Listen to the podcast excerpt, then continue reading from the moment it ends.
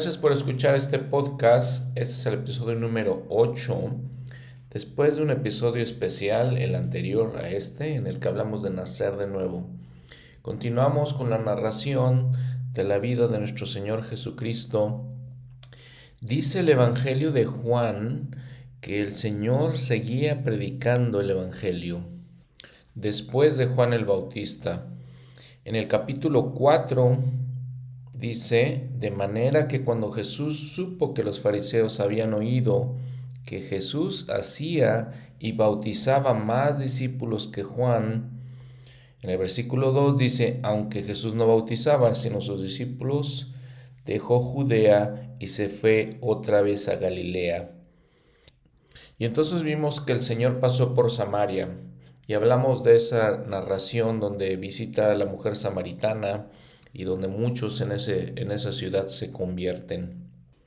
Recordamos también que dentro de todo estos, de todos estos acontecimientos el Señor sabe que Juan el Bautista había sido encarcelado. ¿Por qué había sido encarcelado Juan el Bautista? Porque habló en contra de Herodes Antipas. Herodes Antipas era hijo de Herodes el Grande y era uno de sus hijos que, a los cuales se les dividió toda la tierra y gobernaban parte de la tierra santa. ¿Qué fue lo que dijo Juan el Bautista? Dice, condenó que tenía una relación adúltera, ilegal, con la esposa de su medio hermano, Felipe, Herodías, se llamaba esta mujer. Entonces condenó eso, Herodes Antipas lo mandó a encarcelar.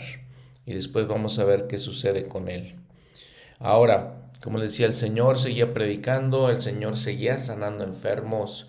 Habíamos platicado, por ejemplo, específicamente de que sanó a la suegra de Pedro, sanó a la hija de uno de los principales entre los judíos, y entonces realizaba todo esto. Y hoy, en este episodio, vamos a hablar de el discurso más importante, el mejor discurso en la historia de la humanidad, el Sermón del Monte. El líder Rataf Benson, antes de ser presidente de la iglesia, nos sugiere, cada uno de nosotros haría bien en revisar periódicamente las enseñanzas del Salvador en el Sermón del Monte, de manera que estemos totalmente familiarizados con su camino. Cierro la cita. Ahora, siendo entonces tan importante este discurso, les decía, probablemente el discurso más importante en la historia de la humanidad, el discurso más especial, un discurso maestro en, muchas, muchas maneras, hay ciertas cosas que sería bueno considerar, que sería bueno entender. Por ejemplo, habíamos leído en un episodio anterior lo que dice Mateo, en Mateo capítulo 4, versículo 24 y 25, Dice, y su fama se extendió por toda Siria, y le trajeron a todos los que tenían dolencias, los afligidos por diversas enfermedades y tormentos, y los endemoniados, y los lunáticos y los paralíticos, y los sanó. Y le siguieron grandes multitudes de Galilea y de Decápolis y de Jerusalén y de Judea y del otro lado del Jordán y entonces en el capítulo 5, Mateo empieza con este versículo, y al ver las multitudes, subió al monte y se sentó, y vinieron a él sus discípulos. Ahora, al estudiar este discurso, sería bueno, sería importante que nos refiriéramos a nuestra guía del estudio de las escrituras, ayudas para el estudio de las escrituras, donde viene la traducción de José Smith en el apéndice Dice, viene varios versículos de este Sermón del Monte, eh, capítulo 5 de Mateo, capítulo 6 de Mateo, capítulo 7 de Mateo. En este episodio en particular vamos a hablar de este capítulo 5 y referirnos también al capítulo 6 de Lucas. Ahora entonces también, ¿a quién estaba dirigiendo este discurso, este mensaje el Señor? Bueno, que acabamos de leer que dice a sus discípulos. Ahora, también eh, después vamos a leer que Cuando Jesús terminó estas palabras, la multitud se admiraba de su doctrina. Igualmente que en el versículo 1 del capítulo 5 eh, dice la multitud. Esta palabra multitud viene del griego oklos, ¿sí? Se refiere básicamente a gente que estaba durante este sermón. Varios grupos de gente, varios grupos inclusive de gente curiosa, que habían escuchado a Jesús predicar o lo habían visto realizar ciertos milagros. En la traducción del profeta José Smith dice, cuando Jesús terminó de decir estas cosas con sus discípulos, la gente se maravilló de su doctrina. También dice el profeta José Smith al principio de las bienaventuranzas, al principio de este sermón del monte, que el Señor les enseñó a sus discípulos que tenían que enseñar estas cosas a la gente. Además, por ejemplo, en Mateo 7:9 dice nuevamente la traducción de José Smith, Jesús enseña a sus discípulos a predicar el arrepentimiento y a no dar a conocer al mundo los misterios del reino. Entonces la traducción del profeta dice, versículo 9, Id por, todo el, por el mundo diciendo a todos, arrepentíos, porque el reino de los cielos se os ha acercado. Con todo esto, de hecho, algunos eruditos piensan que el Sermón del Monte fue básicamente para hablarles exclusivamente a los doce, ¿sí? que iban a testificar, pero dice, si, hacemos, eh, esto sería para prepararlos para su misión apostólica, pero obviamente lo que ya vimos es que también había otra gente involucrada escuchando este mensaje. Y en esto el Señor también utiliza el mismo patrón cuando da el sermón en el templo con los nefitas en América, donde dice que habla a la multitud y clarifica algunas cosas. Por ejemplo, en Tercera de Nefi, capítulo 12, versículo 1. Y aconteció que cuando Jesús hubo hablado estas palabras a Nefi, y a los que habían sido llamados, y llegaba a doce el número de los que habían sido llamados, y recibieron el poder y la autoridad para bautizar. He aquí, él extendió la mano hacia la multitud, y les proclamó diciendo, Bienaventurados. Y entonces el Señor empieza con las bienaventuranzas. Dice en el capítulo anterior de Tercera Nefi, el capítulo 11, dice, aconteció que se hallaba reunida una gran multitud del pueblo de Nefi en los alrededores del, del templo. Y entonces en general, si analizamos un poquito más el sermón que el Señor da en América, el sermón, el sermón del templo, vamos a ver que en algunos momentos se dirige a los discípulos, en algunas partes se dirige, exclusivamente a los doce, como en tercera Nefi 13, 25 al 34.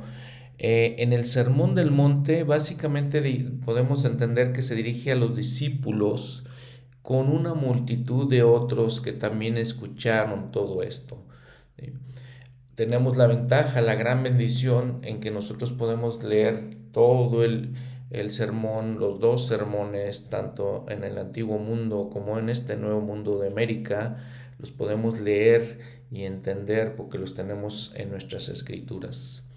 Recuerden también que con esto mucha gente de, aquellas, de aquella eh, época, de aquel tiempo, mucha gente no sabían leer ni escribir, no, no, era, no tenían esa esa capacidad. Solamente unos cuantos podían hacerlo. Por eso también es tan impresionante cuando el Señor se presenta, como vimos hace algunos episodios, eh, empezando su ministerio, va a esta sinagoga en Nazaret y les empieza a leer una escritura de Isaías eh, mencionando esta profecía, hablando de él mismo como el Mesías. Entonces él tenía la capacidad de leer a, diferencia de muchos otros, ¿no? Lo cual pues es obvio, ¿no? Siendo él un hombre perfecto en todas las cosas. Ahora, también es importante reflexionar y considerar lo que dice eh, Mateo al final del Sermón del Monte, eh, este versículo 28 del capítulo 7 que les había leído, dice, aconteció que cuando Jesús terminó estas palabras, la multitud se admiraba de su doctrina, porque les enseñaba como quien tiene autoridad. Entonces la gente cuando el Señor este, les enseñaba, obviamente muchos de ellos se admiraban, se eh, asombraban. Dice, por ejemplo, eh, Marcos, en Marcos 6, capítulo, ah, versículo 2, perdón, dice, y cuando llegó el día de reposo, comenzó a enseñar en la sinagoga, y muchos oyéndole estaban atónitos y decían, ¿de dónde sacas este estas cosas? ¿Y qué sabiduría es esta que le es dada? Y tales maravillas que por sus manos son hechas. ¿No es este el carpintero, hijo de María, hermano de Jacobo y de José y de Judas y de Simón? ¿No están también aquí con nosotros sus hermanas? Y se escandalizaban de él. Recordamos también que en su juventud, dice eh, la, traducción de José Smith de la Biblia, dice capítulo 2 eh, de Lucas, versículo 46, y aconteció que tres días después le hallaron en el templo sentado en medio de los doctores de la ley, y éstos le oían y le hacían preguntas. ¿Qué es esta palabra que la gente estaba asombrada, que la gente estaba este, atónita, dice, dice Marcos? Esta palabra este, asombrada viene del verbo griego ekpleso. Significa básicamente que es estar lleno con asombro al punto de ser abrumado. Y varias veces se usa esta palabra en los evangelios para describir cómo reaccionaba la gente a Jesús. Sí, pues no, no digo, no nos cabe ninguna, eh, no nos debe caber, de hecho, ninguna duda de esto, no nos debe asombrar esto. Eh, lo interesante, lo impresionante de sus palabras y lo, que vamos a estudiar en este Sermón del Monte. Para mí son palabras que, llenan mi corazón, que llenan mis sentimientos, que me causan gozo, me son impresionantes todas esas palabras. Recuerdo de muy joven leer este Sermón del Monte y todo lo impresionante, las cosas que causaba en mí. Recuerdo a veces leer algunas otras cosas, otros libros, buenos libros, de otras, otras personas eh, que en la historia de la humanidad eh, son inteligentes, que son inspiradores estos libros. Personalmente no encuentro nada comparado con todas las enseñanzas de nuestro Señor Jesucristo. No lo puedo comparar con ninguna filosofía, con ninguna enseñanza de, de instituciones, de, les digo, de gente buena, de gente inspiradora. Eh, no se compara esto me causa, como a, estos, a estas multitudes, a estos discípulos, pues me causa asombro, me quedo atónito, me quedo con esos sentimientos que me sobrepujan a veces, con ese espíritu de Dios que, que se puede sentir cuando escuchamos sus palabras. Porque para mí se siente lo que expresa Lucas en Lucas 4:32, y se maravillaban de su doctrina, porque su palabra era con autoridad. Pues les digo, eso mismo siento yo. Eh, eh, estoy maravillado, asombro me da, eh, sentimientos de fortaleza, inspiración, más allá que cualquier otra enseñanza de cualquier otra persona que haya vivido en esta tierra. Y claro, les digo en todo esto, pues no es de asombrarse porque Él es el Hijo de Dios y el poder de sus palabras la inspiración del Espíritu Santo que les digo personalmente siento cuando escucho, cuando estoy comentándoles estas cosas, cuando estoy leyendo estas escrituras, eh, se siente el poder del Espíritu, eh, la fortaleza, la inspiración para mí eh, testificando la verdad de todas estas cosas. Juan, el apóstol Juan en el Evangelio también narra algunas de estas impresiones, de estos sentimientos que, le llegaban a la gente, inclusive por ejemplo a los, a los soldados romanos, ¿no? Eh, dice en Juan 18:4, al final del versículo les dice el Señor, ¿a quién buscáis? Le respondieron, a Jesús de Nazaret. Jesús les dijo, yo soy. y estaba también con ellos Judas, el que le entregaba, y cuando les dijo yo soy, retrocedieron y cayeron a tierra. Y entre todos estos estaban los soldados, dicen las guardias de los sacerdotes y los fariseos, y este es el momento en que iban a apresarlo con Judas. Entonces, al escuchar estas palabras del Sermón del Monte, recordemos estas cosas, recordemos cómo la gente se maravillaba, se sorprendía, porque enseñaba con estos dos eh, ingredientes esenciales, con poder y con autoridad, y siendo él pues el maestro de maestros. Una cosa que, una expresión que encontramos regularmente en las escrituras es como dice el Señor, así dice el Señor, eh, y los profetas la usan para decir cuando esta, las palabras vienen de, eh, de Dios hacia ellos, a través de ellos. Jesucristo nunca utiliza esa fórmula. ¿Por qué? Porque Él es el Señor, porque Él tiene la autoridad para decir esas cosas. Y si reflexionamos y nos damos cuenta, el Señor va a hablar a través de todo este sermón con esa autoridad. Eh, terminando las bienaventuranzas, les dice, versículo 17 de este capítulo 5 de Mateo, no penséis que he venido para abrogar la ley o los profetas, no he venido para abrogar, sino para cumplir. Y luego la, nota al pie de la página nos lleva al libro de Mormón, al sermón que dio el Señor en América, donde dice, tercera Nefi, capítulo 15, versículo 4, 5, dice, He aquí, os digo que se ha cumplido la ley que fue dada a Moisés. He aquí, yo soy quien di la ley, y soy el que hice convenio con mi pueblo Israel. Por tanto, la ley se cumple en mí, porque he venido para cumplir la ley. Por tanto, tiene fin. Ahora, ¿qué significa eso de que se cumple la ley, de que tiene fin?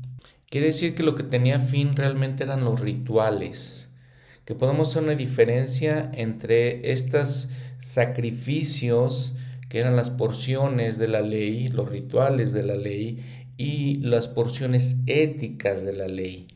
Esas no cambiaban realmente. La porción ética de la ley no cambiaba. El Señor más bien elevó esas, leyes, esas obligaciones éticas a un nivel más alto. Amuleculo menciona en Alma 34, donde dice, de modo que es menester que haya un gran y postrer sacrificio. Entonces se pondrá, o será preciso que se ponga, fin al derramamiento de sangre. Entonces quedará cumplida la ley de Moisés, si será totalmente cumplida, sin faltar ni una jota ni una tilde, y nada se habrá eh, perdido y aquí, este es el significado entero de la ley, pues todo ápice señala a ese gran y postrer sacrificio, y ese gran y postrer sacrificio será el Hijo de Dios, sí, infinito y eterno. Y entonces les digo, la parte ética, la parte moral de las enseñanzas de la ley, de la ley de Moisés, continúa. Dice el mismo, el mismo Mateo, versículo 17, no penséis que he venido para abrogar la ley o los profetas, no he venido para abrogar, sino para cumplir. Porque de cierto os digo que hasta que pasen el cielo y la tierra, ni una jota ni una tilde pasará de la ley hasta que todo se haya cumplido.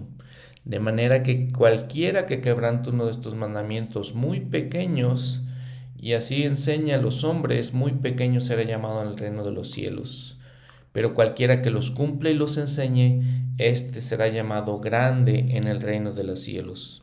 Entonces les digo, eleva el Señor la ley a otro nivel, a un nivel más alto.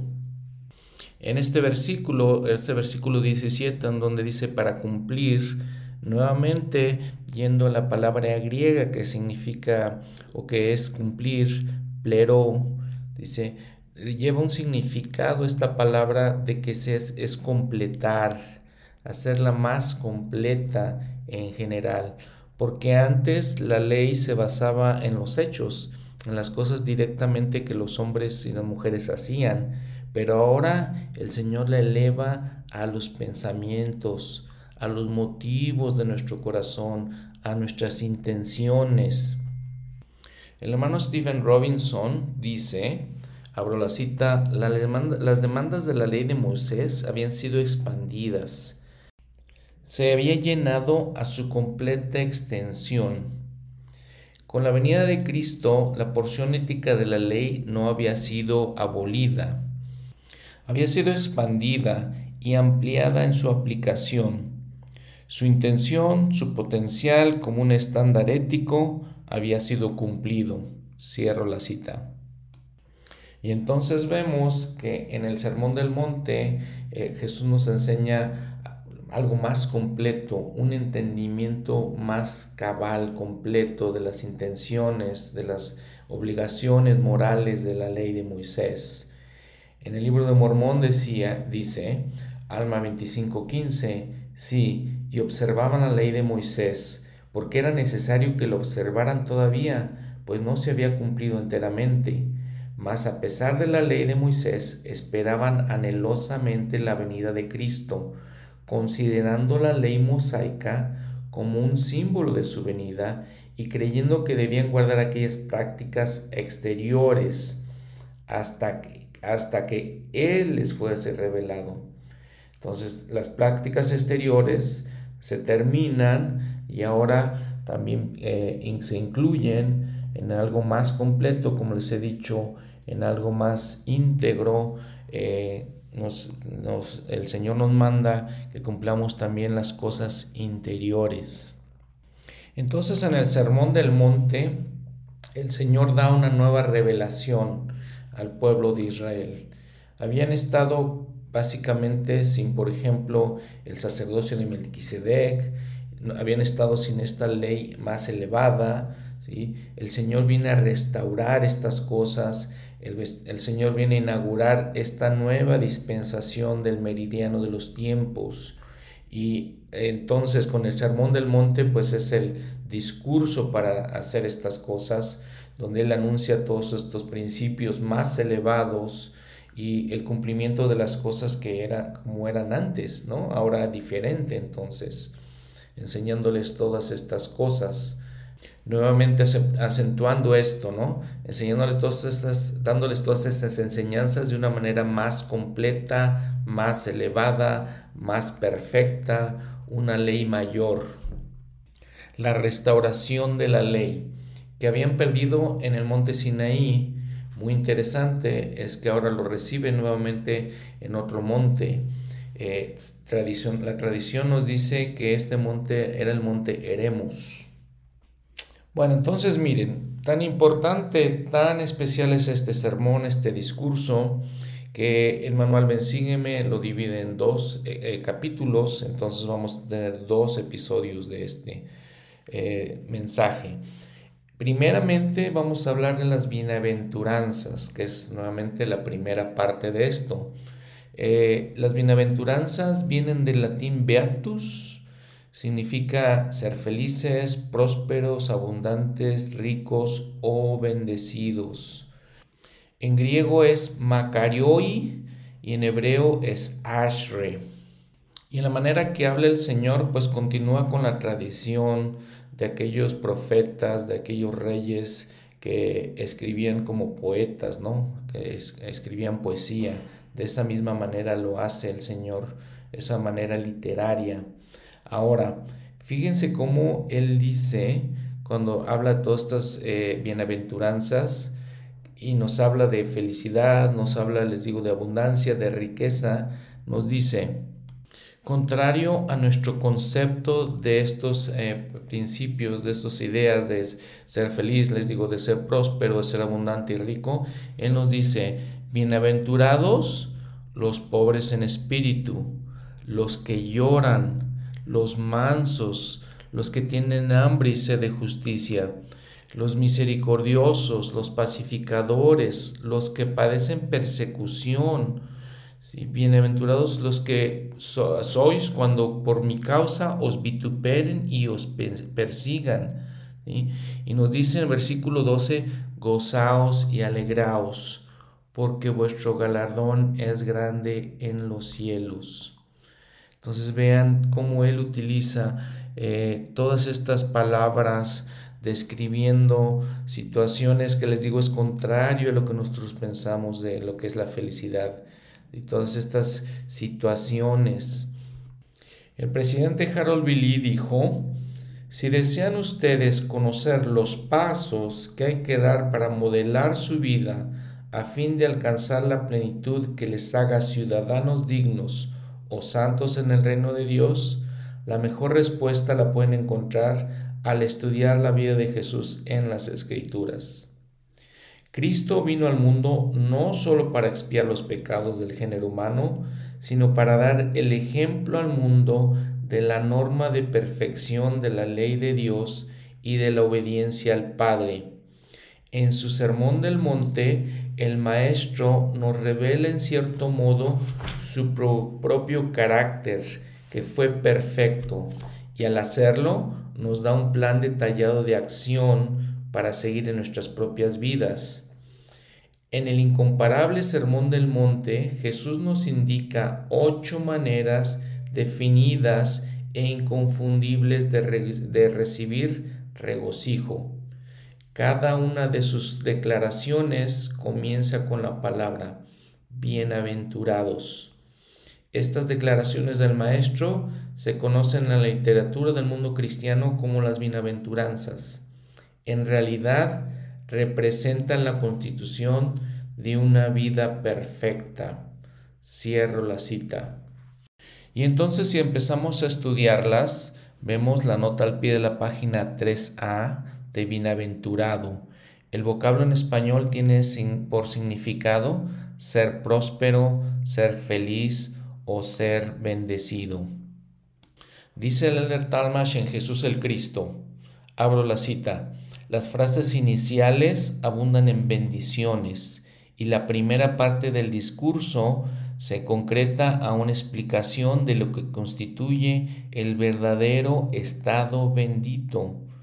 Y además se comunicó la lección en forma sencilla y sin ambigüedad por medio de la aplicación particular, pues se asegura que cada uno de los bienaventurados recibirán una recompensa y galardón, disfrutando de una condición completamente opuesta a aquella bajo la cual padeció. Cierro la cita. Entonces miren, son ocho bienaventuranzas y hay diferentes perspectivas, diferentes ángulos desde las cuales las podemos ver. Por ejemplo, de las ocho eh, bienaventuranzas, cuatro de ellas tienen que ver con cosas personales. Cuatro de ellas tienen que ver con nuestra relación con Dios. Muy parecido podemos hacer la similitud con los diez mandamientos. Los cuatro primeros mandamientos tienen que ver nuestra relación con Dios. Los otros seis mandamientos tienen que ver con nuestra relación con los hombres. Igual les digo, los podemos aplicar aquí. Ahora, por ejemplo, en Central de las Escrituras nos mencionan que si vamos viendo cada una de estas bienaventuranzas, podemos ponerlas como si fueran una escalera. Quiere decir que vamos subiendo un nivel. Son como escalones por los que vamos subiendo, elevándonos en esto, ¿sale? Entonces, de las ocho, número uno, los pobres en espíritu. Número dos, los que lloran. Número tres, los mansos. Número cuatro, los que tienen hambre y sed de justicia. Número cinco, los misericordiosos. Número seis, los limpios de corazón. Número 7, los pacificadores. Número 8, los que padecen persecución por causa de la justicia. Ahora, con estas perspectivas que tenemos, también tenemos que considerar que este es el sermón del monte en Mateo 5. También tenemos el sermón que se da en Lucas 6, que los eruditos le llaman el sermón de la planicie y que no están, no se ponen de acuerdo exactamente si es el mismo sermón que el sermón del monte o es un sermón separado. Entonces no se ponen de acuerdo con eso, ¿no? También tenemos el sermón en el templo, en el templo con, eh, en América. Entonces tenemos tres versiones de esto Entonces tenemos que ver todas esas perspectivas. Y les digo muy interesante, el sermón del monte, el sermón de la planicie, el sermón del templo. Entonces, bienaventuranza 1. Bienaventurados los pobres en espíritu. Y los pobres en espíritu probablemente podemos eh, pensar que son aquellos que no tienen, que no son orgullosos, son aquellos que se han despojado del orgullo. El presidente Harold Billy dio toda una enseñanza en cuanto a las bienaventuranzas, entonces lo voy a citar varias veces. Él dice, ser pobre en espíritu es sentirse espiritualmente necesitado, siempre dependiente del Señor para recibir la ropa, los alimentos y el aire que se respira, así como la salud, la vida, equivale a darse cuenta de que no debe pasar ni un solo día sin ofrecer fervientes oraciones de acción de gracias, de petición de orientación, de perdón y de fortaleza suficientes para cada día. En Doctrina y Convenios también nos enseña esto en la sección 56, versículo 18. Pero benditos los pobres que son puros de corazón, cuyos corazones están quebrantados y cuyos espíritus son contritos, porque verán el reino de Dios, que viene con poder y gran gloria para liberarlos, porque la grosura de la tierra será suya. Y básicamente es la misma promesa que nos hace Mateo, ¿sí? Los pobres en espíritu, porque de ellos es el reino de los cielos, que es básicamente el reino de Dios. Y lo entendemos un poquito porque Mateo siempre dice reino de los cielos en lugar del reino de Dios, probablemente tratando de no usar el nombre del Señor en vano. Entonces hace estos estas, eh, cambios eh, en su manera de hablar. Ahora, si leemos eh, el sermón del templo en América, vemos un cambio que también refleja José Smith en su traducción de estos versículos de la Biblia. Y más que un cambio, es una adición muy interesante. Si vamos a tercera Nefi 12, versículo 3, sí, bienaventurados son los pobres en espíritu, que vienen a mí. Y esta parte es la que agrega el Señor en la versión inspirada y también con, los, con el pueblo de América. Interesante que en Lucas no existe nada de esto tampoco. Dice, eh, y alzando él los ojos hacia sus discípulos, vean también algo interesante que menciona ahí, decía, bienaventurados vosotros los pobres, porque vuestro es el reino de Dios. Y nada más dice eso, pobres. El presidente Harold Billy también menciona algo en cuanto a esto. Dice, es verdaderamente triste que una persona, por motivo de sus riquezas, de su conocimiento o de su posición social o económica en el mundo, se considere independiente de esa necesidad espiritual. Ser pobre en espíritu es lo contrario de ser orgulloso e, o engreído. Si en su humildad llegan a darse cuenta de su necesidad espiritual, se preparan para ser adoptados en la iglesia del primogénito y llegar a ser elegidos de Dios. Doctrina y Convenio 76-54. Bueno, siguiente bienaventuranza. Bienaventurados los que lloran porque ellos recibirán consolación. Ahora, el llorar en otras versiones de la Biblia significa lamentarse, lamentarse como cuando tenemos la pérdida de un ser querido. Básicamente es ese tipo de lamentación. Pero el presidente Harold Billy le da otro sentido más amplio a este tipo de lamentación. Obviamente el lamentar, llorar por cuando perdemos a un ser querido, pues es una de las tal vez de las tristezas más grandes, más difíciles de, de soportar. Pero les digo, el presidente Harold Billy también dice, para llorar, como la lección del maestro enseña allí, uno debe evidenciar aquella tristeza que es según Dios, que produce arrepentimiento y que se granjea para el penitente el perdón de los pecados a la vez que le impide reincidir en los actos que le han llevado a llorar. Véase 2 Corintios 7, 10. Es como lo hizo el apóstol Pablo, el apóstol Pablo, que también nos gloriamos en las tribulaciones, sabiendo que la tribulación produce paciencia y la paciencia prueba y la prueba esperanza. Romanos 5, 3, 4.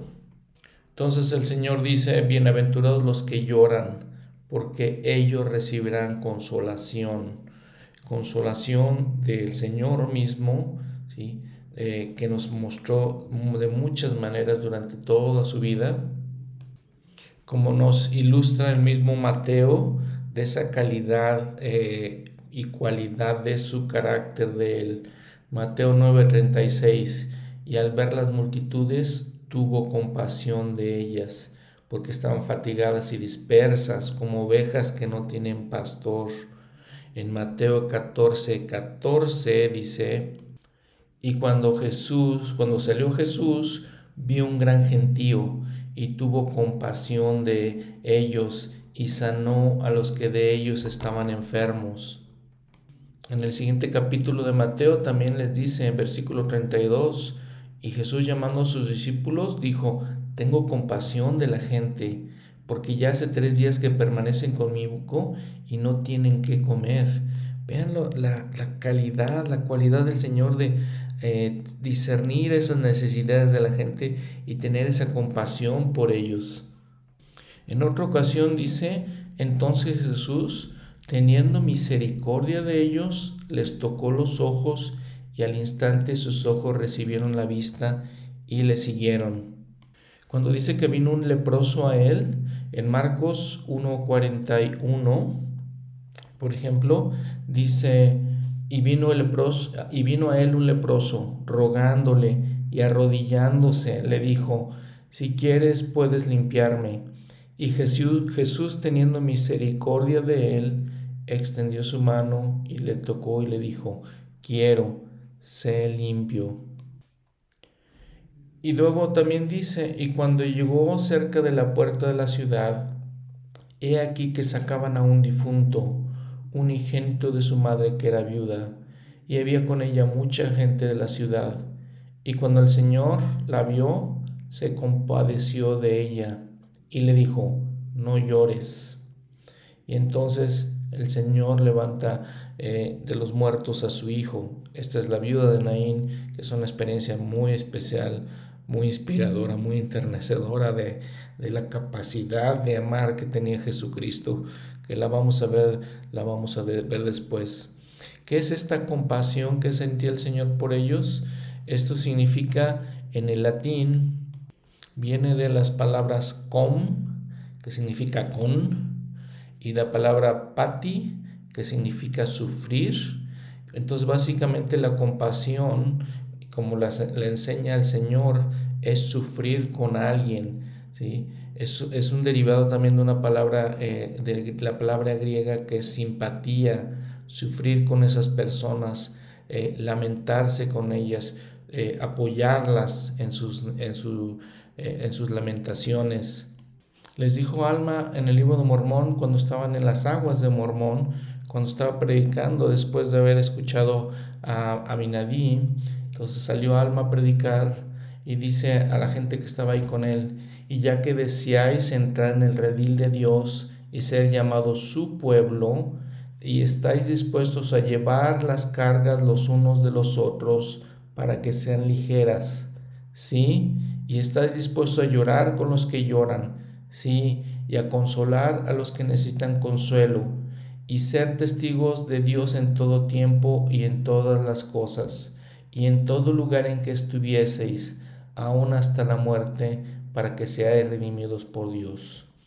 Entonces, cuando tenemos ese sentimiento de, estar, ayudar a los que lloran, de aligerar las cargas de aquellos que sufren, dice el presidente Harold Billy de esto también, este, deben estar dispuestos a llorar con los que lloran y a consolar a los que necesitan consuelo. Cuando una madre llore en su soledad por el regreso de una, de una hija desobediente, ustedes con compasión deben impedir que se arroje la primera piedra. El llorar ustedes con los ancianos, con las viudas y con los huérfanos, debe conducirlos a brindarles el socorro que necesiten. En una palabra, deben ser como el publicano y no como el fariseo. Dios, sé propicio a mi pecador. Véase Lucas 18 del 10 al 13.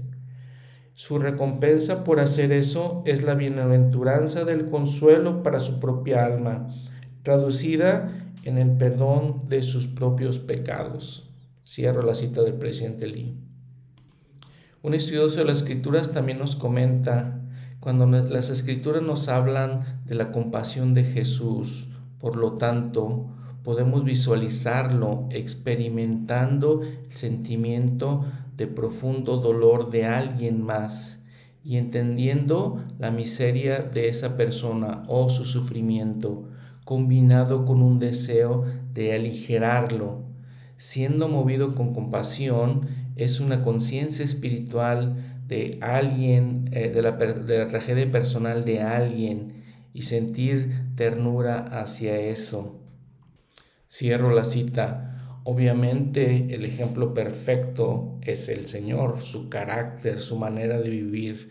Por eso nos dice, yo soy el camino para que lo sigamos y hagamos exactamente lo que Él hacía.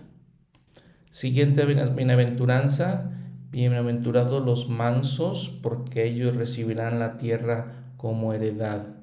Si vemos la nota al pie de la página, cuando dice mansos, es ser afables, indulgentes, benevolentes.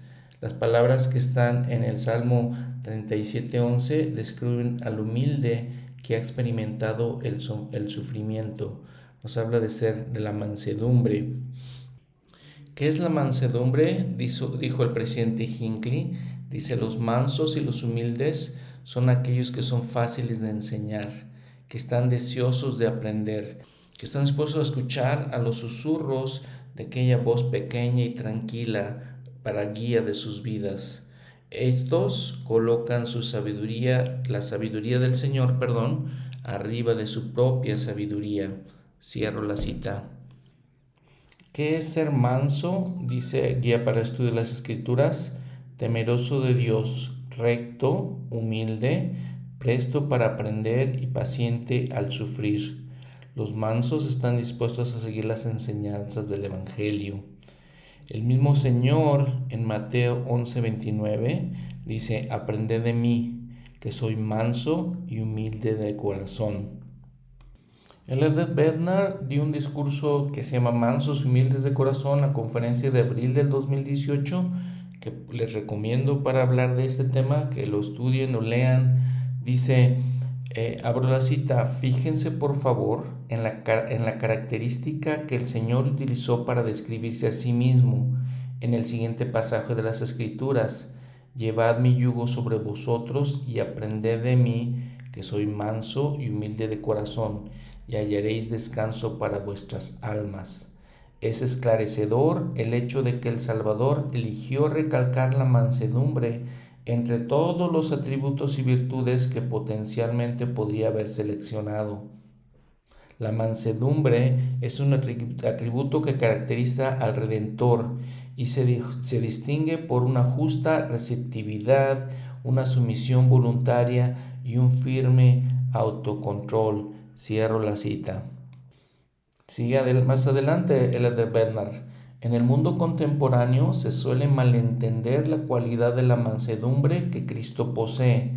La mansedumbre es fuerte, no débil, es activa, no pasiva, es valiente, no tímida, es controlada, no excesiva, es modesta, no engrandecida a sí misma, y es benévola, no jactanciosa. Una persona mansa no se ofende fácilmente, no es presumida ni dominante y reconoce fácilmente los logros de los demás.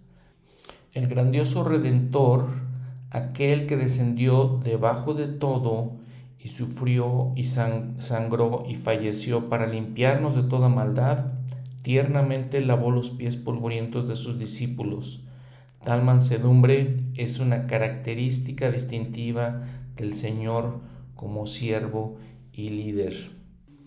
La mansedumbre del Salvador en esa experiencia eternamente esencial y sumamente dolorosa nos demuestra a cada uno la importancia de poner de la sabiduría de Dios por encima de nuestra propia sabiduría. Cierro esta cita de Leder, de Bednar. Si leemos esta bienaventuranza en el libro de Mormón, Dice, y, bienaventurados son los mansos porque ellos heredarán la tierra. Siguiente bienaventuranza, bienaventurados los que tienen hambre y sed de justicia, porque ellos serán saciados. Aquí el libro de Mormón cambia un poquito esas frases al final. Dice, y bienaventurados son todos los que padecen hambre y sed de rectitud, porque ellos serán llenos del Espíritu Santo. Obviamente cuando tenemos esta hambre de rectitud, de las cosas justas, probablemente nada nos sea más eh, satisfaciente que el Espíritu de Dios como, eh, como consolador, como testificador, que puedan llenar nuestra hambre, eh, nuestra alma de esta hambre mental espiritual, emocional y que pueda llenar nuestro espíritu con esa sed que tenemos de las cosas espirituales. Y si vemos esta palabra saciados, pues significa básicamente eso, ¿no? Estamos completamente llenos, satisfechos, y esa es la promesa que nos da el Señor. Dice el presidente Harold Billy, son ese hambre y esa sed lo que saca de casa a los que buscan la hermandad de los santos en los servicios sacramentales y los que no, lo que nos lleva a adorar a Dios en el día del Señor, estemos donde estemos. Son lo que nos induce a orar con fervor y lo que guía nuestros pies hasta los santos templos y nos hace ser reverentes en ellos. Los que santifiquen el día de reposo serán llenos de un regocijo perdurable, mucho más apetecible que los placeres pasajeros que brinden las actividades en que se permite se permitan particular, participar los que actúan en contra del mandamiento de Dios. Cierro esta cita del presidente Lee.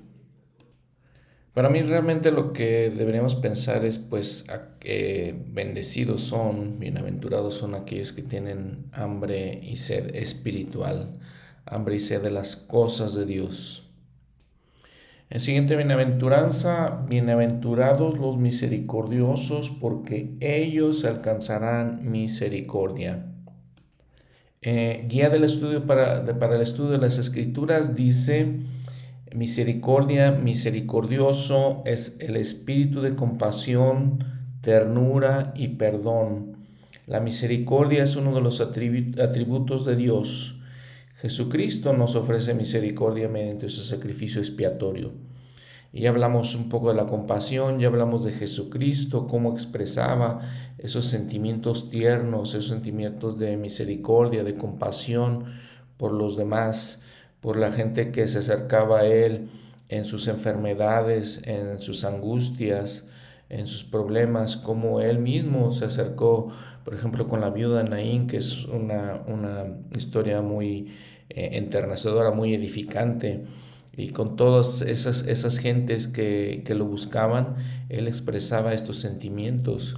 Y obviamente, pues siendo Él nuestro ejemplo, cuanto más tenemos que expresar nosotros las mismas, eh, los mismos sentimientos, hacer las mismas acciones que Él hacía con nuestros semejantes, con la gente a nuestro alrededor.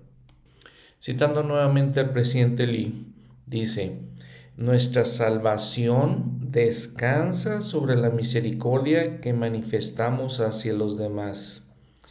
Palabras muy exactas las que dice el presidente Lee. Nuestra salvación descansa sobre eso. Las palabras hirientes y rudas, lo mismo que los actos despiadados de crueldad para con, los, con las personas o para con las bestias, aun cuando se expresen en supuesta represalia, descalifican al autor de ellos para pedir misericordia para sí mismo cuando tenga necesidad de ella en el día del juicio, ya sea ante los tribunales terrenales o celestiales. Y pregunta, ¿hay alguien que nunca haya sido herido por la difamación de alguna persona que consideraba su amigo o amiga? ¿Recuerdan cuánto les costó abstenerse de darle su merecido? Bienaventurados todos ustedes los misericordiosos, porque alcanzarán misericordia. Cierro la cita del presidente Lee. El presidente Hinckley también dijo, seamos más misericordiosos, quitemos de nuestras vidas la arrogancia, la soberbia, el egocentrismo, seamos más compasivos, más gentiles, llenos con paciencia y autocontrol, y con una gran medida de respeto el uno por el otro. Al hacerlo así, nuestro ejemplo causará a otros que también sean misericordiosos. Y así podremos asegurarnos mayormente la misericordia de Dios, quien en su amor será generoso hacia nosotros. Cierro la cita. Y entonces vemos con todas esas bienaventuranzas, como decía, como estos pasos progresivos hacia un mayor nivel, ¿no? pobres en espíritu, este, que lloramos, ¿no? que nos lamentamos por las pérdidas, por los dolores de otras personas, por las pérdidas personales, los cuales nos vuelve mansos, los cuales nos hace tener hambre y sed de las cosas espirituales, de las cosas de Dios, y nos vuelve misericordiosos. Y luego esta bienaventuranza, bienaventurados son todos los de corazón puro, porque ellos verán a Dios. Esto de acuerdo con lo que dice en el libro de Mormón. En Mateo nos dice bienaventurados de limpio corazón. Me parece un poco más exacta la, eh, lo que menciona el libro de Mormón porque dice los puros de corazón. Ellos verán a Dios. Dice el presidente Lee, si desean ver a Dios deben ser puros. Únicamente si son ustedes limpios o puros de corazón verán a Dios, y asimismo en menor grado podrán ver al Dios o lo bueno en el hombre y amarle por la virtud que vean en él. Para entrar al reino de los cielos no debemos ser tan solo buenos, sino que se nos requiere hacer el bien y ser buenos por algo, por tanto, si desean avanzar diariamente hacia la meta de la perfección y la plenitud de vida, deben ejercitarse en los restantes cuatro artículos de la Constitución y una vida perfecta del Maestro. Estas bienaventuranzas tienen que ver con la relación del hombre con las demás personas en el medio social. Cierro la cita del, presidente Lee y menciona lo que les, les acabamos de comentar, ¿no? Bienaventurados los mansos, los misericordiosos, los pacificadores, los que padecen persecución. A eso se refiere con los cuatro artículos de la Constitución de una vida perfecta, eh, que les, les, había comentado anteriormente que eso es lo que dice el presidente Lee en cuanto a estas bienaventuranzas, en cuanto al sermón, el sermón del monte en general. El presidente Daniel H. Oaks dice, el asunto no es lo que hemos hecho, sino en lo que nos hemos convertido. Y en lo que nos hemos convertido es el resultado de más que de nuestras acciones. Es el resultado de nuestras actitudes, de nuestros motivos y de nuestros deseos.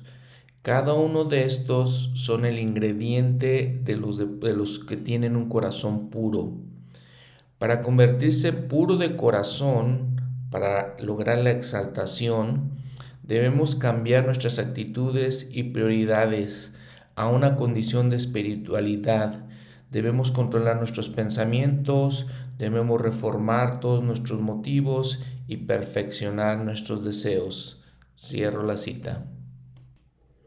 Y la siguiente bienaventuranza, bienaventurados los pacificadores, porque ellos serán llamados hijos de Dios. ¿Qué es ser pacificador? Pues son aquellos que se han eh, logrado despojarse, por ejemplo, del orgullo, eh, que dejan, que no son personas contenciosas, que se alejan de la crítica, de, eh, se tienen más bien el deseo de tener relaciones más llenas de caridad, todo esto, ¿verdad? El presidente Harold Lee dice, el alborotador, el infractor, el infractor de la ley y del orden, el líder de una banda, transgresor de la ley, todos ellos son impulsados por motivos del mal. y si no desisten de ellos, serán conocidos como hijos de Satanás y no de Dios. Apártense del que desea sembrar dudas inquietantes al tratar con liviandad las cosas sagradas, porque esas personas no buscan la paz, sino esparcir la confusión. El que, el que es pendenciero y contencioso, cuyas razones tienen otros fines que no sea resolver la, la verdad, desobedece al principio fundamental que estableció el maestro como un factor indispensable para formar una vida abundante y plena. Y en la tierra, paz, buena voluntad para con los hombres, cantó el ángel que anunció el nacimiento del príncipe de paz. Véase Lucas 2.14. Cierro la cita de el, el presidente Lee. Y entonces, pues sí, debemos entender que, eh, de acuerdo con lo que nos decía Isaías en el Antiguo Testamento, el Señor, eh, uno de sus títulos es el príncipe de paz. Y su evangelio es un evangelio de paz. Entonces nosotros debemos seguir ese ejemplo. Y bueno, la última bienaventuranza básicamente es, vienen dos versículos, pero la podemos eh, considerar una bienaventuranza Bienaventurados los que padecen persecución por causa de la justicia, porque de ellos es el reino de los cielos. Bienaventurados sois cuando por mi causa os vituperen y os persigan y digan toda clase de mal contra vosotros mintiendo. Agozaos y alegraos, porque vuestro galardón es grande en los cielos, pues así persiguieron a los profetas que fueron antes de vosotros. Y realmente lo que está haciendo aquí el Señor obviamente le está hablando a, sus discípulos, sabiendo que realmente ellos iban a, recibir, iban a ser perseguidos por causa del Señor. ¿De qué manera nosotros, santos de los últimos días, somos perseguidos? Pues sucede en, en, algunas ocasiones cuando somos perseguidos por nuestras creencias, cuando la gente se burla, se mofa de nosotros por nuestras creencias, cuando nos encontramos en un mundo que es completamente diferente al que nosotros eh, estamos acostumbrados, completamente diferente a nuestras, a nuestras creencias, a las cosas que nosotros consideramos sagradas. Y estoy seguro que ustedes, así como yo, pues han sido vituperados por esas cosas, han sido de alguna manera perseguidos por creer en esas cosas. Eh, recuerdo este, algún amigo buen amigo mío, de hecho, me decía, la gente religiosa pues es gente de categoría inferior, eh, que no tienen mucha inteligencia. Y, me, lo, me, lo, decía este, como amigo, de hecho, pero pues obviamente es un, es un vituperio, es este, diciendo, decir cosas malas contra, no, contra nosotros, contra mí, eh, mintiendo de alguna manera. En lo personal, eh, yo no hago caso mucho de esas cosas. A veces creo que, pues sí, causan cierto dolor, cierta molestia.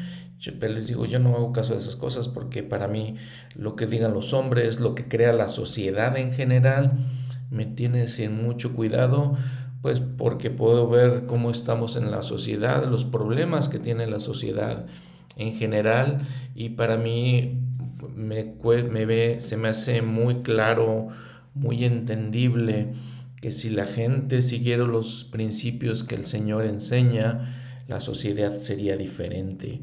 Entonces cuando recibo esos vituperios, eh, esas, este, esas burlas, pues me tienen sin mucho cuidado, porque pues entiendo de quién vienen y entiendo cuando alguien habla de la ignorancia, de no entender más allá este, de las cosas materiales de este mundo, entonces no lo considero de gran valor, ¿no? No considero de gran valor sus comentarios, es lo que quiero decir.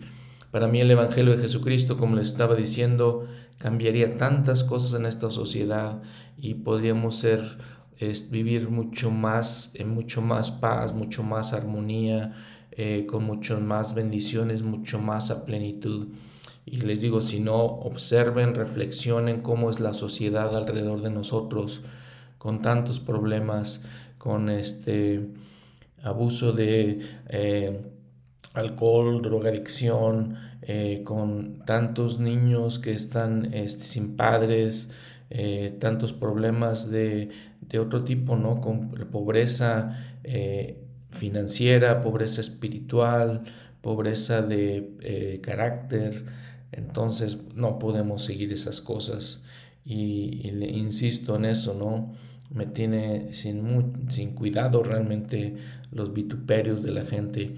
Y pienso mucho en el, en el sueño de Leí, en la visión donde ve el... Eh, el edificio, el amplio edificio grande, y donde la gente se mofaba, se burlaba de la gente que iba por este, la senda hacia el árbol de la vida, hacia tomar del fruto. Entonces veo toda esa gente, todo ese mundo, era una representación del mundo, dice, nos dice en la visión, eh, que se burlaban, les digo. Entonces eso es lo que sentimos a veces eh, de nuestra, inclusive de nuestros familiares, inclusive de la gente alrededor de nosotros, amigos, como les comentaba, eh, pero deberíamos, tener, deberíamos estar sin cuidado, deberíamos entender eh, que los principios del Evangelio, los principios que está enseñando aquí nuestro Señor Jesucristo, son principios más elevados, son principios de excelencia, son principios de felicidad, de gozo, de plenitud, eh, mucho más que cualquier principio que el mundo nos puede enseñar.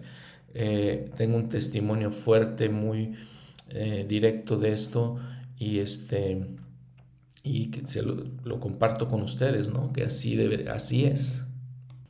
Y me pregunto en todo esto también si todo eso que, que la gente cree, que la sociedad cree, no nos damos cuenta de qué es lo que causa tanta miseria en el mundo el orgullo, eh, la contención, el, este, la falta de compasión, la falta de misericordia por otros, eh, no es lo que causa tantos problemas en nuestras vidas, en la vida de los demás, tanta infelicidad. El presidente Lee decía, ser perseguido por causa de la justicia en una gran empresa cuando la verdad, la virtud y el honor esté en peligro de ser destruido, es divino. Siempre ha habido mártires de toda gran causa. El gran perjuicio que se puede derivar de la persecución no es la persecución misma, sino el efecto que se puede producir en los que son perseguidos, en el sentido de enfriar su fervor por la rectitud de su causa. Gran parte de cualquier persecución proviene de la falta de entendimiento, puesto que los hombres son propensos a oponerse a lo que no comprenden. Otra proviene de las malas intenciones de los hombres. Sea cual sea el motivo, la persecución parece ser tan universal en contra de los que se dedican a una causa justa que el Maestro nos ha advertido. Ay de vosotros cuando los hombres hablen bien de vosotros porque así hacían sus padres con los falsos profetas. Lucas 6:26. Recuerden esa advertencia cuando los injurien y se mofen de ustedes por motivo de que se niegan a transgredir en sus normas de abstinencia, de honradez y de moralidad a cambio de granjearse los elogios de la multitud. Si ustedes defienden con firmeza lo que es recto, a pesar de las burlas de la gente o incluso de la violencia física, serán coronados con la beatitud del regocijo eterno.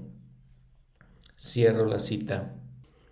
Pues sí, y recuerdo también como misioneros que recibimos esos vituperios, esas burlas, ¿no? Constantemente recuerdo a la gente burlándose de nosotros en las calles, recuerdo dos o tres ocasiones en que pues fuimos víctimas de violencia física pero es, parte de, lo, bueno que hacemos y, a pesar de todas esas cosas, siempre digo, la misión pues fueron los dos mejores años de mi vida. Eh, hasta, ese, hasta ese momento de mi vida y siempre recuerdo con mucho cariño y mucho este, gusto eh, haber servido una misión y, recuerdo lo especial que siempre era, a pesar de todas esas burlas, les digo, y toda esa, esa violencia que recibíamos y también los desprecios que recibíamos. Muy bien, entonces estas son las bienaventuranzas. Eh, nuevamente repitiendo lo que dice el presidente Harold Billy, eh, la constitución para una vida perfecta. eh, y son cosas que debemos seguir como discípulos de Jesucristo. Y bueno, continúa el Señor. Versículo 13, aquí en Mateo 5. Vosotros sois la sal de la tierra, pero si la sal perdiere su sabor, ¿con qué será salada? No sirve más para nada, sino para ser echada fuera y hollada por los hombres. Y entonces el Señor utiliza varios simbolismos aquí en, estos siguientes versículos. Y el primero es esta, la sal. La sal, eh, eh, dice su nota al pie de la página, era una señal del convenio y formaba parte del ritual del sacrificio. Obviamente aquellos tiempos eran muy diferentes a los de nosotros. La sal era algo muy apreciado y no tenían acceso la gente a tan fácil conseguirla. La sal se le servía como preservador, preservaba eh, la comida, era una cosa, obviamente ellos no tenían refrigeración. Eh, la sal les servía además, como en nuestros tiempos también, para darle sabor a la, a la comida. Obviamente si analizamos ese, ese simbolismo de eh, la sal porque eh, hace que los sabores de una comida florezcan, salgan a la luz, ¿no? Se, podamos este, probarlos de esa manera. Entonces, por eso usa este simbolismo tan impresionante el Señor. Vosotros sois la sal de la tierra. En Jesús el Cristo, el Elder Talmash dice, la sal es el gran preservativo como tal, ha tenido un uso muy práctico desde tiempos muy antiguos. Bajo la ley mosaica era indispensable agregarle sal a toda ofrenda de carne. Mucho antes del tiempo de Cristo se había atribuido el uso de la sal al uso de la sal el simbolismo de la fidelidad, hospitalidad y convenio. Para ser útil, la, la sal debe ser pura. Para tener eficacia salvadora como sal, debe ser sal verdadera y no el producto de alguna reacción química o mezcla terrenal mediante la cual se perdería su salubridad o sabor. Y como cosa inservible no serviría más que para ser echada fuera. Cierro la cita del Elder Talmash. En Marcos, el Evangelio de Marcos dice, eh, capítulo 9, versículo 50, Buena es la sal, dijo el Señor, pero si la sal se vuelve insípida, ¿con qué la sazonaréis? Tened sal en vosotros mismos y tened paz los unos con los otros. Ahora en Doctrina y Convenios 101, 39 eh, y 40 dice, cuando los hombres son llamados a mi evangelio eterno y pactan con un convenio sempiterno, se les considera como la sal de la tierra y el sabor de los hombres son llamados para ser el sabor de los hombres, de modo que si esa sal de la tierra pierde su sabor, he aquí, a partir de entonces no sirve para nada, sino para ser echada fuera y hollada bajo los pies de los hombres. Interesantes todos estos mensajes que nos da eh, nos dan las escrituras en general. Y luego continúa el Señor hablando también de estos simbolismos y habla de la luz. Y dice, vosotros sois la luz del mundo, una ciudad asentada sobre un monte no se puede esconder, ni se enciende una vela y se pone debajo de un almud, sino sobre el candelero y alumbra a todos los que están en la casa. Así alumbre vuestra luz delante de los hombres, para que vean vuestras buenas obras y glorifiquen a vuestro Padre que está en los cielos. Y si vemos varios notas al pie de la página aquí, por ejemplo en Vela, nos lleva a Lucas 11, donde dice, nadie pone en oculto la vela encendida, ni debajo del almud, sino en el candelero para los que entren vean la luz. La lámpara del cuerpo es el ojo, pues si tu ojo es bueno, también todo tu cuerpo está lleno de luz. Pero si es malo, también tu cuerpo está en tinieblas. Mira, pues, no sea que la luz que hay en ti sea tinieblas. Así que, si todo tu cuerpo está lleno de luz, no teniendo parte alguna de las tinieblas, de tinieblas será todo luminoso, como cuando una lámpara te alumbra con su resplandor. Y luego también la nota al pie de la página 16a nos lleva al libro de Mormón, tercera Nefi 18:24. Alzad pues vuestra luz para que brille ante el mundo. He aquí, yo soy la luz que debéis sostener en alto, aquello que me habéis visto hacer. He aquí, habéis visto que he orado al Padre, y todos vosotros habéis sido testigos. Y entonces esto de la luz, este simbolismo de la luz, pues obviamente tiene muchas perspectivas. Entonces, cuando nosotros vivimos de tal manera que somos un ejemplo, que somos una luz para el mundo, que la gente puede percibir en nosotros eh, paz y tranquilidad, que eh, podemos iluminarlos con entendimiento, con las cosas de, del Evangelio, ni siquiera hablando, ¿no? Ni siquiera abriendo nuestra boca, solamente con la manera en la que vivimos. Entonces somos una luz para el mundo. Cuando no lo hacemos así, cuando participamos, somos exactamente igual que las otras personas del mundo. No, no emanamos nada, no, emanamos, no damos ningún ejemplo. El ser diferentes, el ser, creer en otras cosas, y les digo, como les decía hace un momento, eh, estar firmes en lo que creemos, estar firmes en lo que entendemos, que les digo, tengo un, muy fuerte testimonio de que son cosas mayores, más elevadas, mejores para el mundo y para la gente en el mundo. Y creo firmemente que el Evangelio de Jesucristo es algo mejor para todas las personas, que si lo vivieran podrías, podrían vivir vidas mejores, ¿no?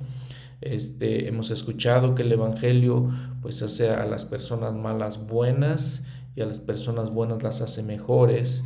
Entonces, si nosotros vivimos de tal manera que demos ese ejemplo a los demás, que los demás puedan sentir eh, el espíritu que tenemos con nosotros, vamos a ser una luz para ellos.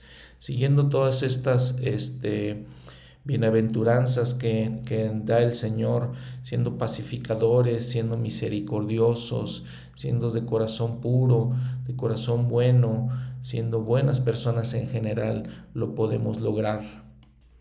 Y para mí esto es lo profundo e impresionante e importante del Evangelio de Jesucristo, que nos ayuda a ser mejores personas.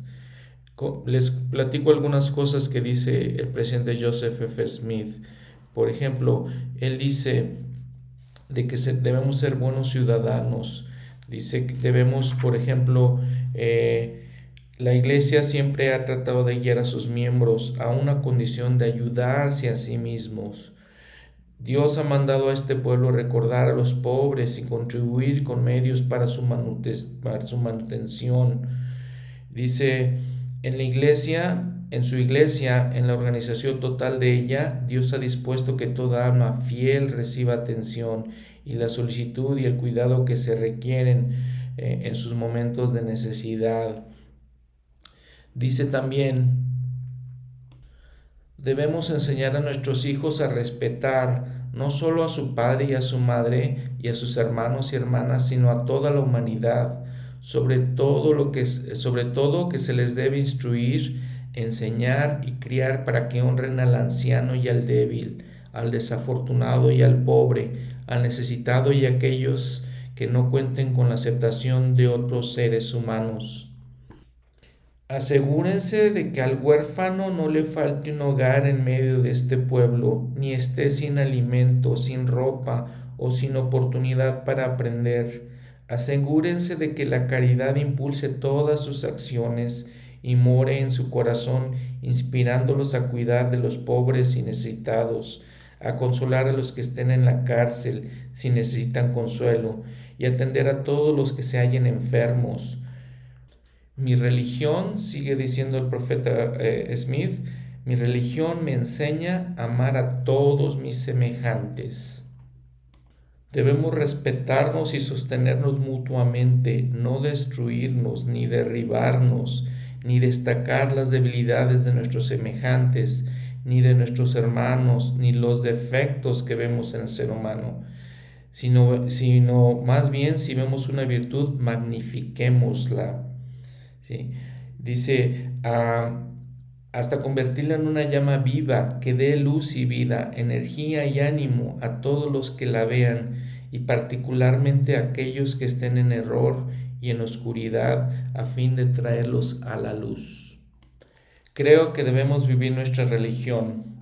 Cierro estas citas del presidente Smith y les digo, es, en todo esto, pues eso es que por eso somos una luz para el mundo, ¿no? Por eso, porque vivimos, eh, creemos en todas estas enseñanzas que, que, nos da Jesucristo y eso es lo que realmente la fe que tenemos en ser ese tipo de personas, que podamos este, guiar, enseñar por medio de nuestro ejemplo principalmente a, la sociedad en la que, en la que vivimos. Y repitiendo lo que dice el Señor, así alumbre vuestra luz delante de los hombres, para que vean vuestras buenas obras y glorifiquen a vuestro Padre que está en los cielos. ¿Cuál es esa luz?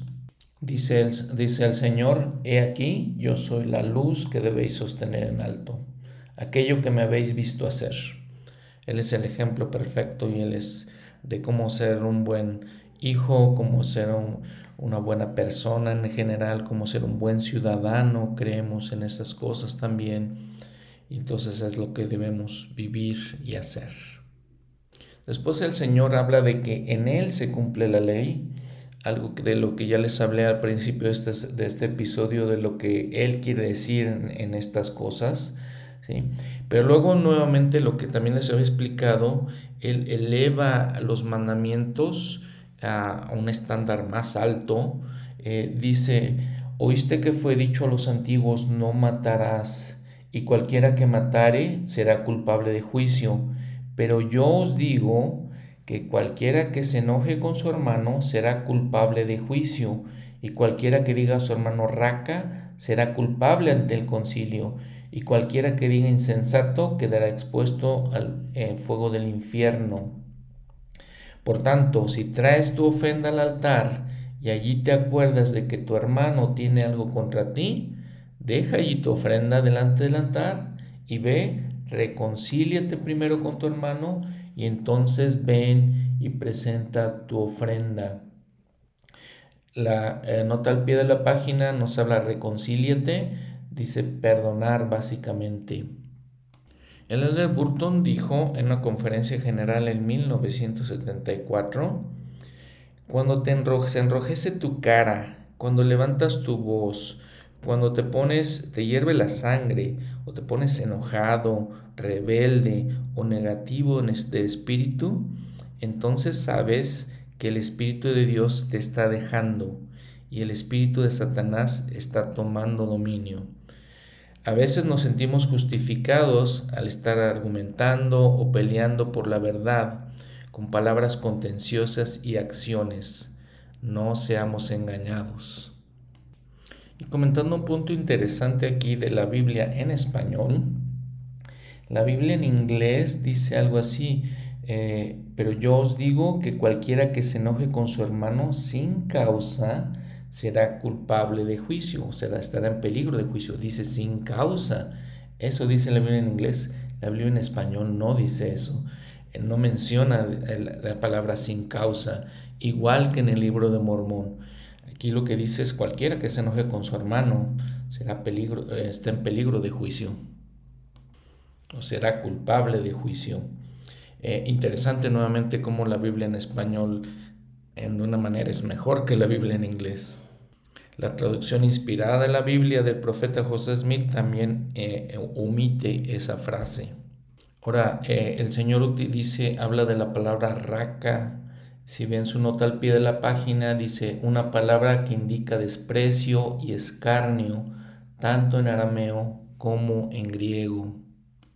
Y en todo esto, lo que hemos hablado es que el Señor lleva eh, el nivel de la ley de cosas, de acciones a un nivel más alto que nos habla de sentimientos, de motivos, de deseos, de las cosas que hay en nuestro corazón.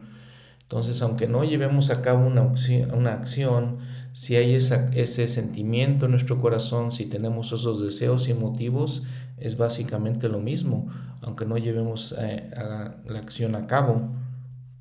Lo mismo dice cuando habla del adulterio en el versículo 27, oísteis, oísteis que fue dicho no cometerás adulterio, pero yo os digo que cualquiera que mira a una mujer para codiciarla, ya ha cometido adulterio con ella en su corazón. Entonces, nuevamente hablando de los motivos que, que este, están en nuestros corazones. El profeta Alma, recuerda en el libro de Mormón, hablando a uno de sus hijos, les dice, y procura también refrenar todas tus pasiones para que estés lleno de amor. Entonces el Señor nos habla de estas cosas, refrenar las pasiones, tener autodominio sobre las cosas, sobre nuestras emociones, nuestras pasiones. Algo que recalca también el Señor en tercera de Nefi, dice el versículo 29 del capítulo 12, del que hemos estado leyendo, el sermón del monte o el sermón del templo, en tercera de Nefi, he aquí os doy el mandamiento de que no permitáis que ninguna de estas cosas entre en vuestro corazón. Porque mejor es que os privéis de estas cosas, tomando así vuestra cruz, que ser arrojados en el infierno. Muy interesantes las palabras del Señor, tomando nuestra cruz, ¿no? Eh, sacrificando todos esos deseos, ese hombre natural de que, del que hemos hablado en unos episodios anteriores, es, eh, despojándonos de él. Y en esta última escritura donde el Señor habla de eh, mirar a una mujer para codiciarla, o a un hombre para codiciarlo, para entonces Obviamente los profetas nos han advertido contra todas estas cosas, nos han advertido con cosas pues que son eh, malas, que son malvadas, como la pornografía, como eh, todo lo que sea eh, relacionado con eso. El presidente Howard W. Hunter, hablando de este mandamiento y hablando al mismo tiempo del matrimonio, dice, sean fieles a sus convenios matrimoniales en pensamiento, palabra y hecho la pornografía, el coqueteo y las fantasías malsanas corroen nuestro carácter y asestan un feroz golpe a los cimientos de un matrimonio feliz. De ese modo destruyen la unidad y la confianza de un matrimonio. El que no domine sus pensamientos y cometa así adulterio en su corazón, si no se arrepiente, no tendrá el espíritu, sino que negará la fe y temerá. Cierro la cita.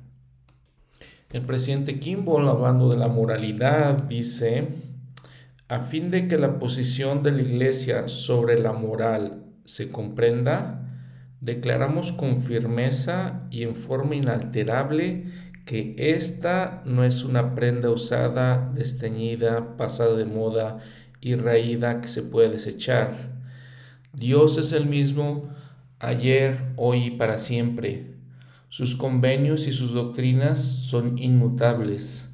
Aunque el sol perdiera su calor y las estrellas dejaran de brillar, la ley de castidad continuaría siendo básica en el mundo de Dios y en la iglesia del Señor. La iglesia no defiende los antiguos valores por ser antiguos, sino porque son correctos. Cierro la cita. En otra ocasión dijo también el presidente Kimball, mantengan su vida limpia y libre de todo pensamiento y acción impuros y pecaminosos. Eviten toda relación que pueda degradarlos y rebajar las normas elevadas de rectitud que se nos han establecido. Entonces su vida se deslizará suavemente y la paz y el gozo los rodearán. Cuídense de la artimaña del diablo, que trate de hacer que lo malo parezca bueno, poniéndole una etiqueta que oculta su verdadera naturaleza. Una de ellas es la justificación de la lascivia llamándole amor. Cierro la cita. En Doctrina y Convenios también el Señor reiteró eso. Sección 42, versículo 22. Amarás a tu esposa con todo tu corazón y te allegarás a ella y a ninguna otra. Y el que mirare a una mujer para codiciarla, negará la fe y no tendrá el espíritu, y si no se arrepiente, será expulsado.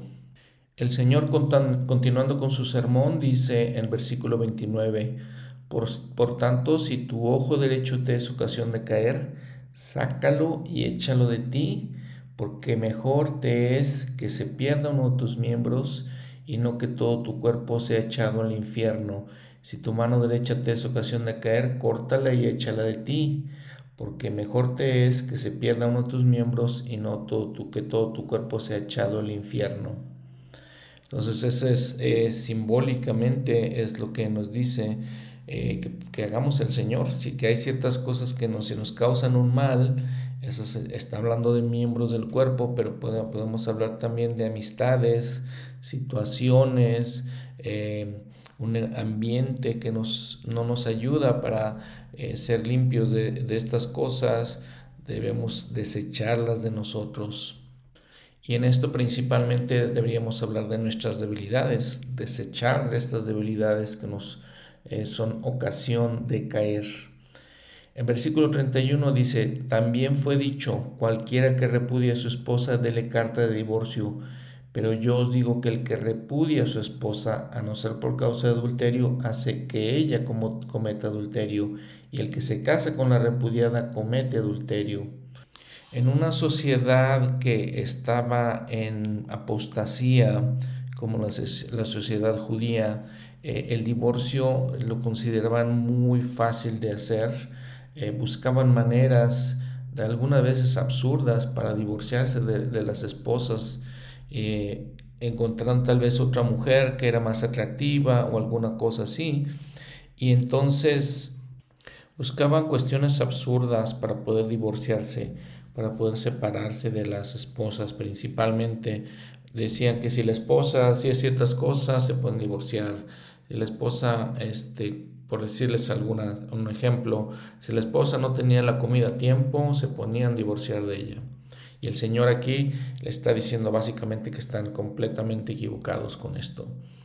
Luego sigue diciendo el Señor no jurar, no jurar falsamente, pero, eh, importante, ¿no? En el versículo 33 también significa no quebrantar juramentos y les decía, ¿por qué juran y, no cumplen con lo que, con lo que este, prometen, lo que, lo que van a hacer? Eh, jurar falsamente puede también hablarse de corrupción, deshonestidad, esas cosas.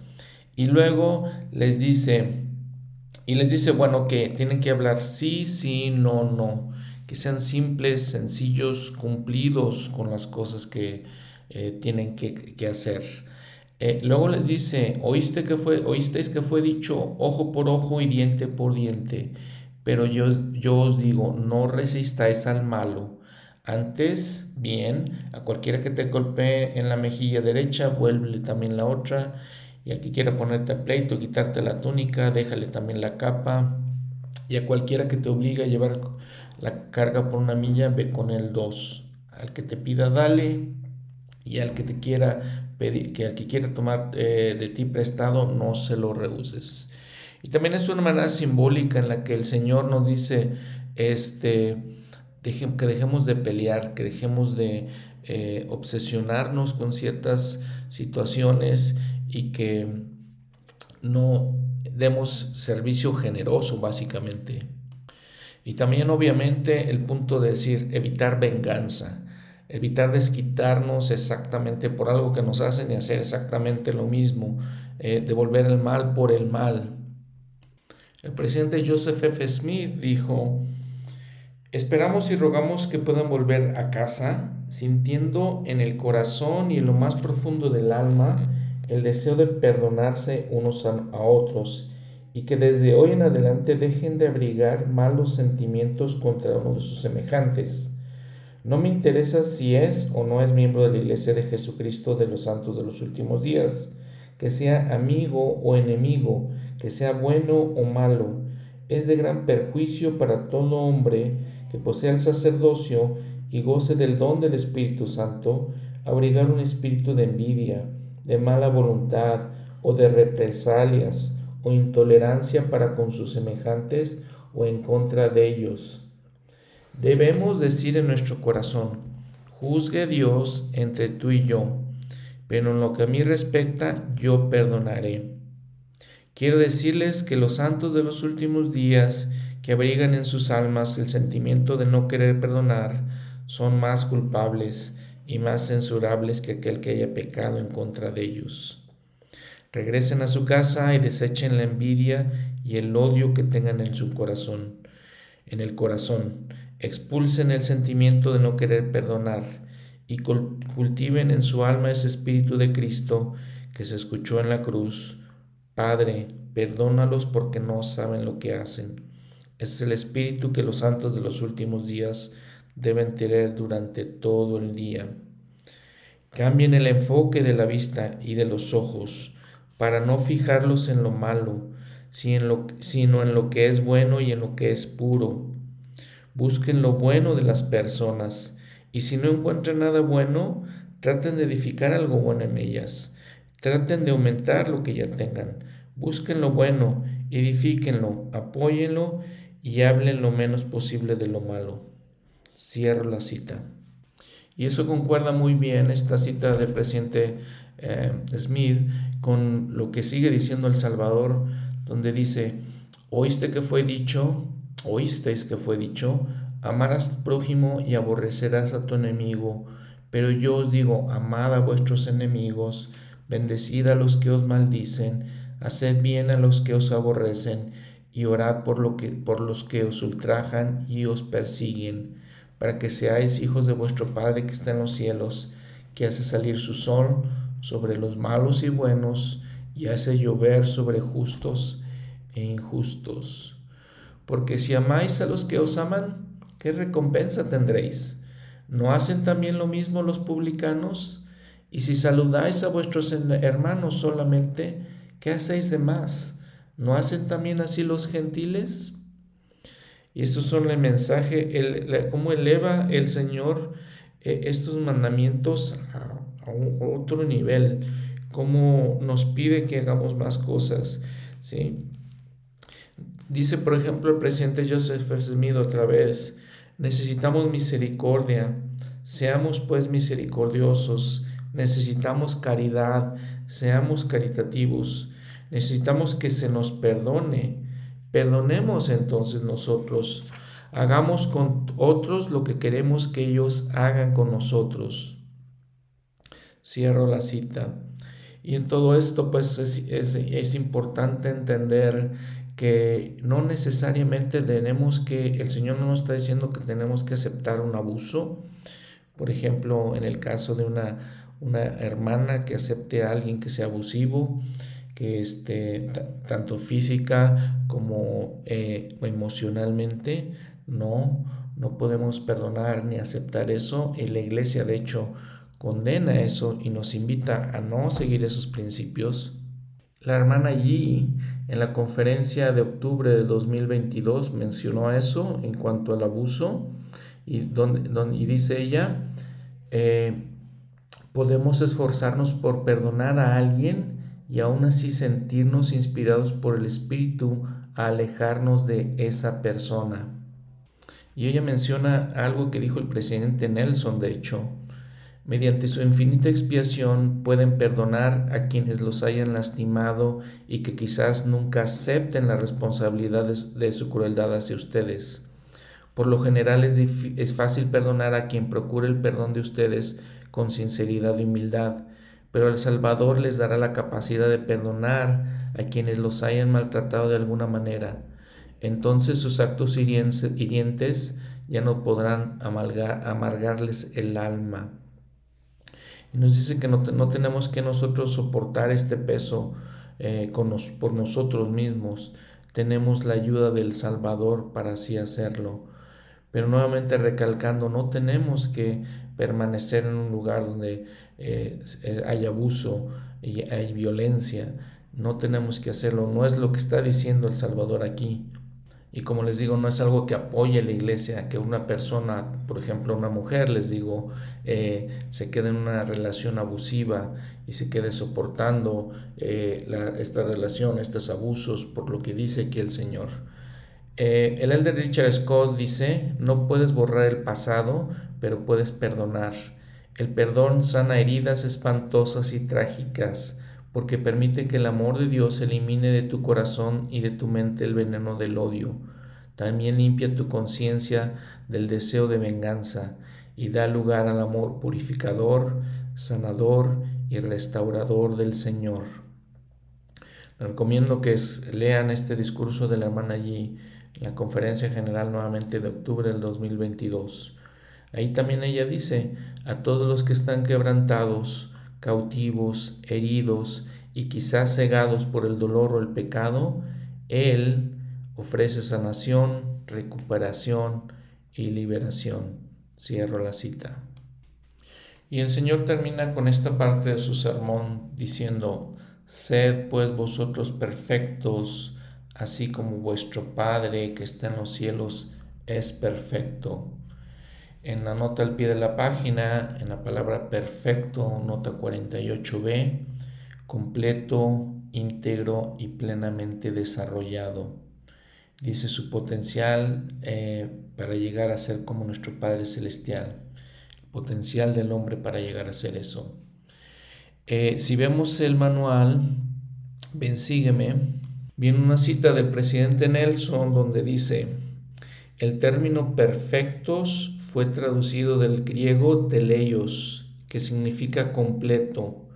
La forma infinitiva del verbo es teleiono, que quiere decir llegar a un punto distante, estar completamente desarrollado, consumar o terminar. Sírvanse notar que la palabra no implica sin errores, sino alcanzar un objetivo distante. El Señor enseñó, no podéis aguantar ahora la presencia de Dios, por consiguiente, continuad con paciencia hasta perfeccionaros. Doctrina y Convenio 67.13. No debemos desalentarnos si nuestros esfuerzos más sinceros en busca de la perfección nos parecen demasiado arduos e interminables. La perfección es inminente, llegará en su, totalidad únicamente después de la resurrección y solo por medio del Señor. Aguarda a todos los que le aman a Él y guardan sus mandamientos. Cierro la cita y nos refiere a otro discurso para leer, para estudiar. Eh, en la conferencia de octubre del 2017, el elder Holland dijo, sed pues vosotros perfectos con el tiempo, eventualmente. Y donde él dice también, si perseveramos en algún momento de la eternidad, nuestro refinamiento habrá terminado y será completo. Para poner este asunto en contexto, recordemos que todos vivimos en un mundo caído y por ahora somos personas caídas. Estamos en el reino celestial, escrito con T y no con C, como nos ha enseñado el presidente Russell Nelson, aquí en la mortalidad la perfección todavía está pendiente. De modo que yo creo que Jesús no tenía la intención de que su sermón sobre este tema fuera un martillo verbal para castigarnos por nuestras debilidades. No, creo que pretendía que fuera un tributo a quien y que es Dios, el Eterno Padre, y a lo que nosotros podemos lograr con Él en la eternidad. En todo caso, estoy agradecido de saber que, a pesar de mis imperfecciones, al menos Dios es perfecto, que al menos Él es capaz, por ejemplo, de amar a sus enemigos, porque con demasiada frecuencia, debido al hombre o mujer natural en nosotros, ustedes y yo, a veces somos ese enemigo. Cuán agradecido estoy de que al menos Dios pueda bendecir a aquellos que lo ultrajan, porque sin querer o queriendo, en ocasiones, todos lo ultrajamos. Estoy agradecido de que Dios es misericordioso y pacificador, porque yo necesito misericordia y el mundo necesita paz. Por supuesto, todo lo que decimos de las virtudes del Padre, también lo decimos de su Hijo unigénito, que vivió y murió con la misma perfección. Cierro la cita del Elder Holland. Y sigue diciendo otras cosas importantes que estudiemos, les digo, de, este discurso. Y nos menciona eh, la escritura en Moroni 10:32, importante, esencial en todo esto. Sí, venid a Cristo y perfeccionaos en Él, y absteneos de toda impiedad. Y si os abstenéis de toda impiedad y amáis a Dios con todo vuestro poder, mente y fuerza, entonces su gracia os es suficiente, para que por su gracia seáis perfectos en Cristo. Y si por la gracia de Dios sois perfectos en Cristo, de ningún modo podréis negar el poder de Dios. Y terminando este episodio con este discurso del Elder Holland, donde dice, hermanos y hermanas, todos nosotros aspiramos a una vida más cristiana de la que frecuentemente logramos vivir. Si admitimos con sinceridad que estamos tratando de mejorar, no somos hipócritas, somos humanos Ruego que no dejemos que, las, que nuestras imprudencias humanas y las inevitables flaquezas de aún los mejores hombres y mujeres a nuestro alrededor nos vuelvan cínicos sobre las verdades del Evangelio, la veracidad de la Iglesia, nuestra esperanza por el futuro o la posibilidad de la divinidad. Si perseveramos, en algún momento de la eternidad nuestro refinamiento habrá terminado y será completo que es lo que en el Nuevo Testamento significa la perfección. Cierro la cita. Y también muy digno de mencionar cuando en tercera Nefi, el versículo 48 de este capítulo 12, dice, por tanto, quisiera que fueseis perfectos así como yo, o como vuestro Padre que está en los cielos es perfecto. Gracias por escuchar este episodio, gracias por su atención. Espero que podamos reflexionar profundamente todos estos, eh, este sermón tan importante del Señor, tan eh, especial e interesante.